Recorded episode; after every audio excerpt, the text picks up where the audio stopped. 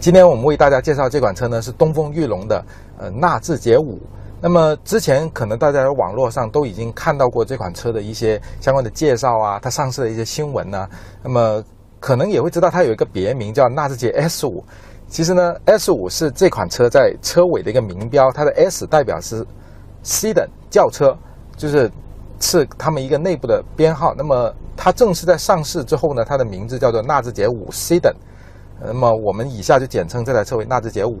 那么首先我们从这台车的外观说起，其实纳智捷近几款车型呢，它的整个的外观设计都是很成熟的。那么这款纳智捷五也不例外，它整个的外形设计呢是显得很动感，整个的车头啊、车尾的很多细微的设计元素都是相呼应的。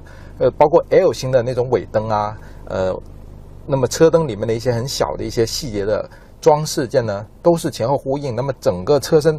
从比例、前后的前脸呐、尾部的造型来说，都是很协调的。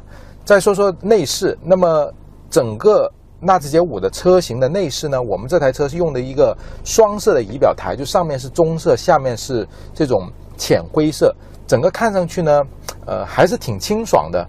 但是呢，一些细节的用料就和以前纳智捷的车型一样，就是。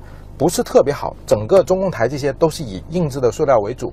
呃，说到纳智捷五的车厢呢，就不得不提它有一个很强大的 Think Plus 的系统。那么这个系统呢，是纳智捷的一个招牌的东西了。那么这台纳智捷五上的这个系统呢，是它和 HTC 所联合开发的最新的一代的系统，就是比我们之前常测的大七的 SUV，还有我们之前试驾的大七 MPV 上的系统都要更新一代。更加好用。那么我在详细的车评里面呢，也会给大家介绍一下整个这款车这个系统的好用程度。那么再说说空间吧，这台车整个的空间感觉呢，呃，不能说给我很大的惊喜，尤其是后排，整个头顶的空间会略微有点显小。那么腿部空间呢，也不算特别的大。那么之前纳智捷的很多产品，它其实都不是以它的空间取胜的。那么它另有一些它取胜的妙方啊，比如说它整个机械的这种匹配的完善程度。那么接下来我们就会马上去试驾一下这款车，看看它的机械表现会给我们带来什么新惊喜。纳智捷五呢，现在是有两个排量的发动机，一个是一点八 T，一个是二点零 T。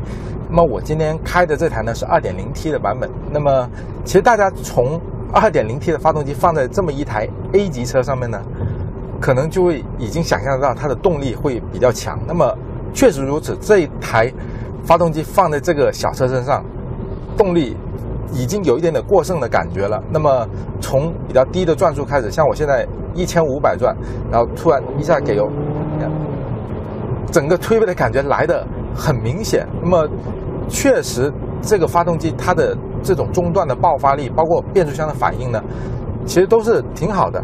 那么再说说转向吧，呃，大家熟悉我们以前常测的大七 SUV 啊，还有我们以前试驾过的大七 MPV 的这种朋友可能都知道，纳智捷的车型呢，它在转向设定上是比较偏向直接的，就是整个转向的虚位是比较小。